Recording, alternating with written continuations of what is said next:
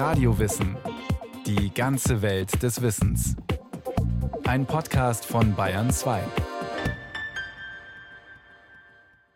William Arthur Philip Louis, wilt thou have this woman to thy wedded wife, to live together according to God's law in the holy estate of matrimony?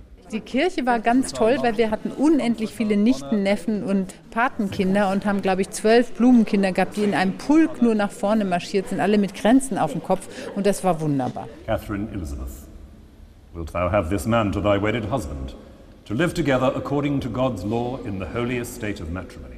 Das ist ja voller Bräuche. Das ist ja nicht nur ein Fest, wo man sich hinsetzt und jetzt kommt Essen und es wird getanzt, sondern das ist was zum Schauen. Bei mir war es so, derjenige, wo es gewusst hat, wo die Braut entführt worden ist, der hat es vergessen gehabt in seinen Knaller und wir haben sie nicht gefunden. Ja, dann nach, nach vier Stunden ist sie dann also freiwillig zurückgekehrt. Wir haben in Amerika gelebt und unsere Tochter, eine riesen Hochzeit. Die Brauteltern müssen es bezahlen. 7000 Dollar haben wir da hingelegt für deren Hochzeit, die ja nur ein paar Stunden dauert. Und dann hat man ja Bridesmaids und die müssen alle neue Kleider haben, alle die gleichen Kleider und das müssen alles wir bezahlen. Und so ein Kleid wird einmal getragen und dann nie wieder. Nein, wir haben ja gar nichts gemacht. Also so, so Spielereien oder irgend so ein Schmarrn oder sowas.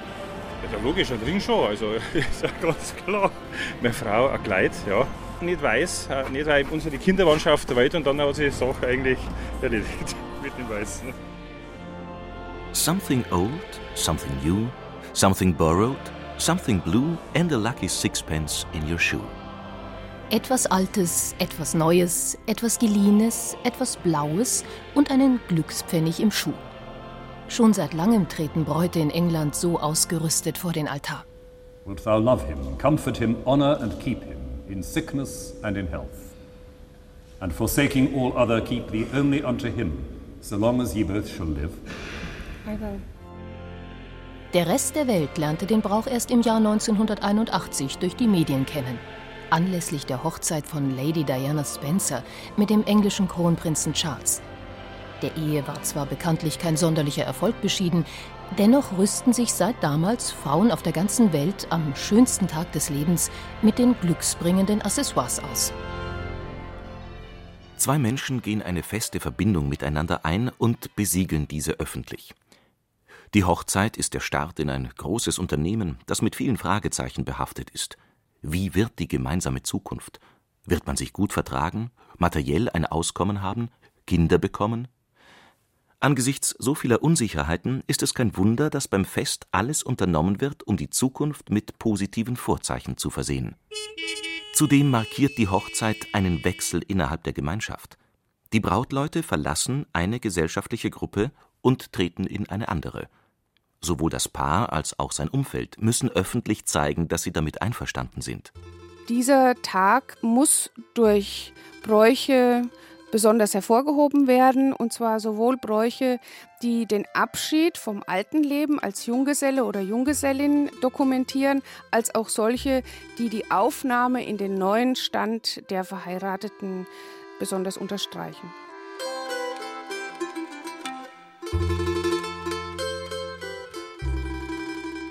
Schon Tag vorher, also alle Frauen aus der Straße sammeln sich, Nachbarinnen, und halt ziehen sie schön an und singen miteinander.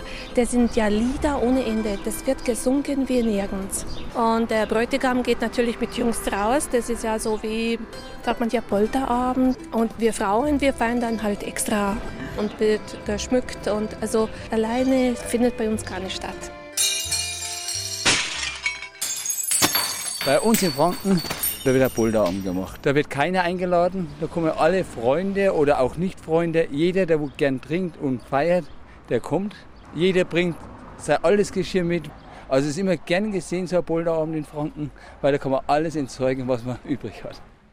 Seit etwa 1840 gibt es erste Belege, dass sich Nachbarn am Vorabend zur Hochzeit im Elternhaus der Braut getroffen haben, um gemeinsam das Elternhaus zu schmücken, also beispielsweise Fichtenkränze zu binden oder Girlanden, mit denen dann die Haustüre geschmückt worden ist. Und Gleichaltrige des Brautpaares, so Freunde und Bekannte, sind vorbeigekommen und haben dann Scherben vor die Haustür gekippt, nach dem Motto Scherben bringen Glück. Und aus diesen kleinen Puzzleteilen hat sich dann der Polterabend entwickelt. Heidrun Alzheimer ist Professorin für europäische Ethnologie an der Universität Bamberg. Seit langem beschäftigt sie sich mit der Geschichte des Hochzeitsfestes und den damit verbundenen Ritualen und Bräuchen. Die Hochzeit war ursprünglich eine rein weltliche Angelegenheit und erst um 800 kennen wir erste Belege dafür, dass Eheleute den kirchlichen Segen auch erbaten. Wir wissen auch, dass bis ins Mittelalter hinein die Trauung keineswegs vor dem Altar stattgefunden hat, sondern an der Schwelle zur Kirchentür. Erst ganz allmählich ist man dann dazu übergegangen, das Brautpaar vor dem Altar direkt zu segnen. Und auch Martin Luther hat noch gesagt, die Ehe ist ein weltlich Ding, also er hat den sakramentalen Charakter der Eheschließung negiert. Um 1600 war es dann allerdings so, dass auch in evangelischen Territorien die kirchliche Trauung zur Norm geworden war. Hochzeit. Die hohe Zeit war ursprünglich die Bezeichnung für Feiern aller Art, bei denen die Gäste üppig bewirtet wurden. Das Fest am Tag der Eheschließung nannten die Germanen Brautlauf, nach dem Wettrennen, das die männlichen Gäste an diesem Tag veranstalten. Ziel war das Haus der Braut. Dem Brauch liegt Ähnliches zugrunde wie der sogenannten Wegsperre. Das, das Hochzeitspaar nach der Kirche von den Kindern aufgehalten werden. Und da muss man äh, ein bisschen äh, Kleingeld hinschmeißen, damit man die freie Fahrt gewährt wird. Der Bräutigam muss sich mit dieser Gabe die Braut verdienen und zeigen, dass sie ihm etwas wert ist. Dahinter steckt, dass ursprünglich eine Auslöse zu zahlen war, wenn ein Bräutigam seine Braut in einem Nachbar Ort gefunden hat. Und er musste dann quasi eine Ersatzleistung dafür zahlen, dass er diese junge Frau den Männern aus dem Heimatort der Braut weggeschnappt hat. Eine Bauernhochzeit im oberbayerischen Berchtesgaden beginnt morgens um vier mit Böllerschüssen vor dem Haus der Braut. Die Schützen bekommen ein Frühstück. Am späten Vormittag geht es zur Kirche und danach ins Wirtshaus.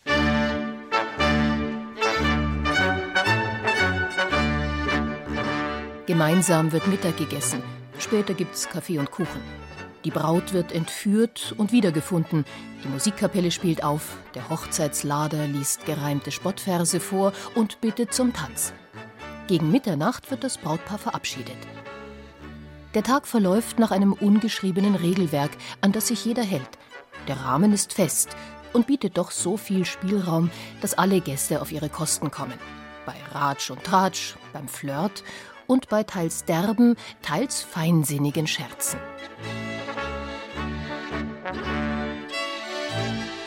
Rund 400 Gäste sind eine durchaus übliche Größenordnung für Hochzeiten dieser Art. Weil alle, abgesehen von den engsten Verwandten, ihre Zeche selbst zahlen, entstehen Braut und Bräutigam kaum Bewirtungskosten. Im Gegenteil, die Hochzeit ist für sie finanziell ein durchaus rentables Geschäft. Beim sogenannten Weisen stehen die Gäste in einer langen Schlange an, um zu gratulieren und Briefumschläge mit Geld zu überreichen. Es reicht am Ende für eine neue Küche oder für ein Auto. Die Gabe ist nicht einseitig. In den folgenden Jahren wird das Brautpaar von heute seinerseits zu Gast auf Hochzeiten sein und dort beim Weisen Geld verschenken. So halten sich Nehmen und Geben innerhalb der Gemeinschaft letztendlich die Waage. Zur Starkbierzeit und auch zur Oktoberfestzeit, hier äh, fällt es mir immer wieder auf, dass Oberbayern, die gern Oberbayern sind, die heiraten während diesen Zeiten sehr oft mit Tracht. Und zwar wirklich mit einer sehr festlichen Tracht und das finde ich einfach sehr schön. Wir trauen im Regelfall im Viertelstundentakt, wenn ich das mal so ein bisschen salopp sagen darf, aber wir wechseln uns natürlich ab. Gerhard Benedikt ist leitender Standesbeamter bei der Stadt München. Rund 30 Eheschließungen betreuen er und sein Team an einem, wie er sagt, normalen Hochzeitsfreitag zwischen Mai und September. Jeder macht so sechs Trauungen am Stück und danach ist wieder eine Pause. Es kommt eine neue Trausaalbesatzung, in Anführungszeichen, dass man eben immer wieder frisch auf die Brautpaare wirkt und ja, dass man eben auch nicht ins Leiern kommt, teilen wir uns das natürlich schon auf. Heute ist für alle Anwesenden ein sehr besonderer Tag. Denn eine Eheschließung ist nichts Alltägliches, sondern etwas zum Feiern. Alles verläuft in schöner Ordnung. Amerikanische Sitten wie eine Trauung unter Wasser oder beim Fallschirmsprung gibt es hier nicht. Doch auch im Standesamt München finden Heiratswillige bei Bedarf das ganz Besondere. Wir führen an zehn ausgewählten Freitagen im Jahr Trauungen im kleinen Sitzungssaal des neuen Rathauses durch und im Johannissaal des Schlosses Nymphenburgs. Natürlich in einem besonders schönen Ambiente mit der anschließenden Möglichkeit eines Caterings. Natürlich kostet das mehr, aber dieses Angebot wird sehr gerne angenommen. So gut, dass wir extra ein Vergabesystem kreieren mussten, um die Termine gerecht und das Volk zu bringen. Das heißt, wir losen diese 30 Hochzeiten, die im Jahr möglich sind, am Anfang des Jahres einfach aus.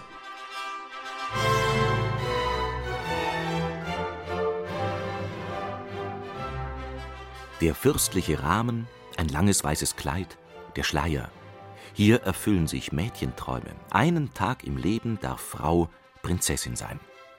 Seit Jahrhunderten orientiert sich die Brautmode am Vorbild des Adels. Einen Markstein bildet dabei die Hochzeit des französischen Königs Heinrichs IV. mit Maria von Medici.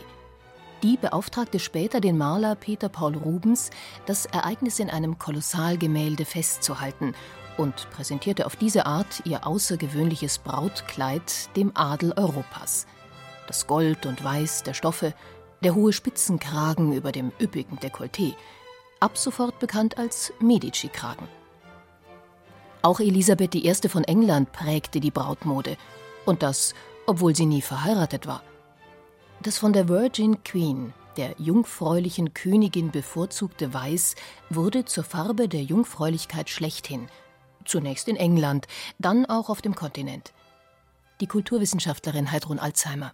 Das weiße Brautkleid ist erst etwa um 1800 zum ersten Mal greifbar es gab eine Tendenz, dass man sich absetzen wollte von den vorher üblichen üppigen Ausstattungen, barock aufgemotzt. Jetzt um 1800 haben oberschichtliche junge Frauen gerne weiße, zarte Chemisenkleider getragen. Und das hat sich dann erst relativ spät, nämlich nach dem Zweiten Weltkrieg, europaweit und auch in sämtliche Bevölkerungsschichten durchgesetzt. Sonst war es üblich, dass man geheiratet hat in einem ganz normalen festlichen Kleid. Das war ein dunkles Kleid, das man auch zu anderen Gelegenheiten getragen hat, wie beispielsweise der Taufe des Kindes oder bei Beerdigungen. Um 1900 tauchen dann auf den Fotografien erstmals Bräute mit schwarzer Kleidung kombiniert mit einem weißen Schleier auf. Der Schleier Symbol für die Jungfräulichkeit der Braut. Er löste in vielen Gegenden die Brautkrone ab. Brautkronen kennen wir seit dem späten Mittelalter. Viele Belege dieser sehr bunten Gebilde, die aus Flitterkram, aus kleinen Glaskugeln, aus Bändern, Schleifen und Rüschen bestehen. Und mit dieser Brautkrone konnte eine Braut auch zeigen, wie viele Freundinnen sie hat, denn in die Brautkrone hinein wurden Zopfgehänge gebunden und je mehr solche Bänder, die die Freundinnen der Braut gestiftet haben, desto deutlicher konnte man sehen, wie beliebt diese junge Braut war.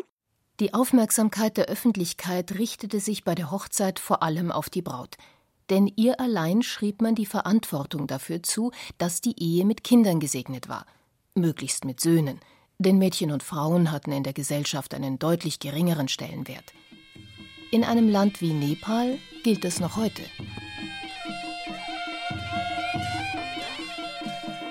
Februar und März gelten hier als besonders günstige Monate für eine Hochzeit. In Pokhara, einem Ort in Zentralnepal, finden an diesem Freitag im März gleich mehrere Feiern statt. Das Fest zieht sich über mehrere Tage hin. Der Abschied des Bräutigams vom Junggesellenleben, der Abschied der Braut aus ihrem Elternhaus, das Aufeinandertreffen des Paares, der Einzug ins zukünftige Heim, alles muss gebührend gefeiert, begleitet und kommentiert werden. Die Gäste haben sich herausgeputzt. Über den bunten Gewändern tragen die Frauen den Goldschmuck, den sie einst selbst zur Hochzeit bekommen haben. Er stellt oft ihren einzigen Reichtum dar, den sie nur bei großen Anlässen zeigen. Fast alle nepalesischen Ehen sind arrangiert. Als Zugeständnis an die moderne Zeit dürfen Braut und Bräutigam sich allerdings mittlerweile vor der Hochzeit kurz kennenlernen. Sollte sich dabei wirklich eine unüberwindbare Abneigung herausstellen, ist ein Rückzieher möglich. Eine Frau geht mit einer Verweigerung allerdings ein großes Risiko ein. Unverheiratet hat sie in Nepal wie in den Nachbarländern kaum eine Chance auf ein erfülltes Leben. Die Herkunftsfamilie ist nur so lange für sie zuständig, bis sie erwachsen ist. Danach sichert der Ehemann ihre Existenz. Erst mit der Geburt von Söhnen wird die Frau dann unwiderrufbar Mitglied in der Familie ihres Mannes. Auch in Europa gab einst allein die Ehe Frauen eine würdige Stellung im Leben. Alternativ blieb lediglich der Weg ins Kloster. Töchter unter die Haube zu bringen, gemeint ist damit jene Haube, mit der anständige Frauen nach der Hochzeit ihr Haar bedeckten, das sie zuvor offen getragen hatten, war die wichtigste Pflicht guter Eltern. Besonders für junge Frauen hatte das eine wesentliche Bedeutung, weil sie ja nicht so ohne weiteres einem Beruf nachgehen konnten. Junge Männer hatten da größere Freiheiten. Aber junge Mädchen setzten daher alles dran, auch durch abergläubische Praktiken herauszufinden, wann sie denn endlich den Mann fürs Leben finden würden. Ob sich im kommenden Jahr ein Bräutigam einfinden wird oder nicht, verrät beispielsweise die Stellung, in der ein Schuh, über den Rücken ins Zimmer geworfen, auf dem Boden landet. Der Rauch eines brennenden Besens zieht in die Richtung, aus der der zukünftige kommen wird. Zur Vorbereitung gehörte auch die Spardose mit Pfennigen. Junge Mädchen sammelten schon in der Kindheit, um später damit die Brautschuhe zu bezahlen. Der Brauch existiert nach wie vor, nur sind aus den Pfennigen Ein-Cent-Stücke geworden. Schuh und Fuß spielen in vielen Hochzeitsbräuchen eine Rolle, als Symbol der Erotik und der Macht. Der Standesbeamte Gerhard Benedikt. Bei den türkischen Hochzeiten, da fällt mir immer auf, nach dem Jawort tritt hier die Braut dem Bräutigam auf dem großen Zeh und ich vermute eben, das ist so der Hinweis, ein Symbol, dass diese Ehe wohl gut klappt. Ja, wir kennen das auch in Europa, dass das Brautpaar versucht, direkt nach dem Ja-Wort sich gegenseitig auf die Füße zu treten. Denn wer hier oben ist, hat angeblich auch in der Ehe die Oberhand. Auch bei der nepalesischen Hochzeit wird kurz das Machtverhältnis zwischen Mann und Frau persifliert. Frauen aus der Nachbarschaft tanzen vor dem Haus des Bräutigams zu den Klängen einer Musikkapelle und singen ausgelassen Spottverse. Eine von ihnen setzt sich übermütig eine Männerkappe auf, normalerweise ein absolutes Tabu. Gegen Abend fährt ein Lieferwagen vor und bringt Möbel für das neue Heim. Für alle sichtbar werden sie durch die Menge ins Haus getragen.